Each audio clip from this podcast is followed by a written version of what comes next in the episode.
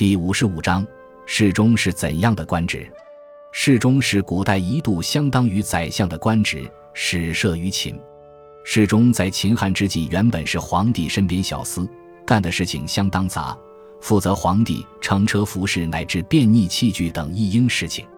因其常在皇帝身边，经常给皇帝出一些主意，逐渐成了皇帝的顾问，地位渐重。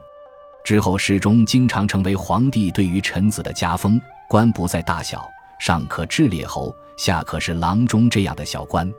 官员获此加封后，可出入皇宫，经常伴随皇帝左右，也是一种荣耀。东汉时设侍中寺，晋时改为门下省。唐时一度改名为东台、栾台、黄门省等，以侍中为其长官。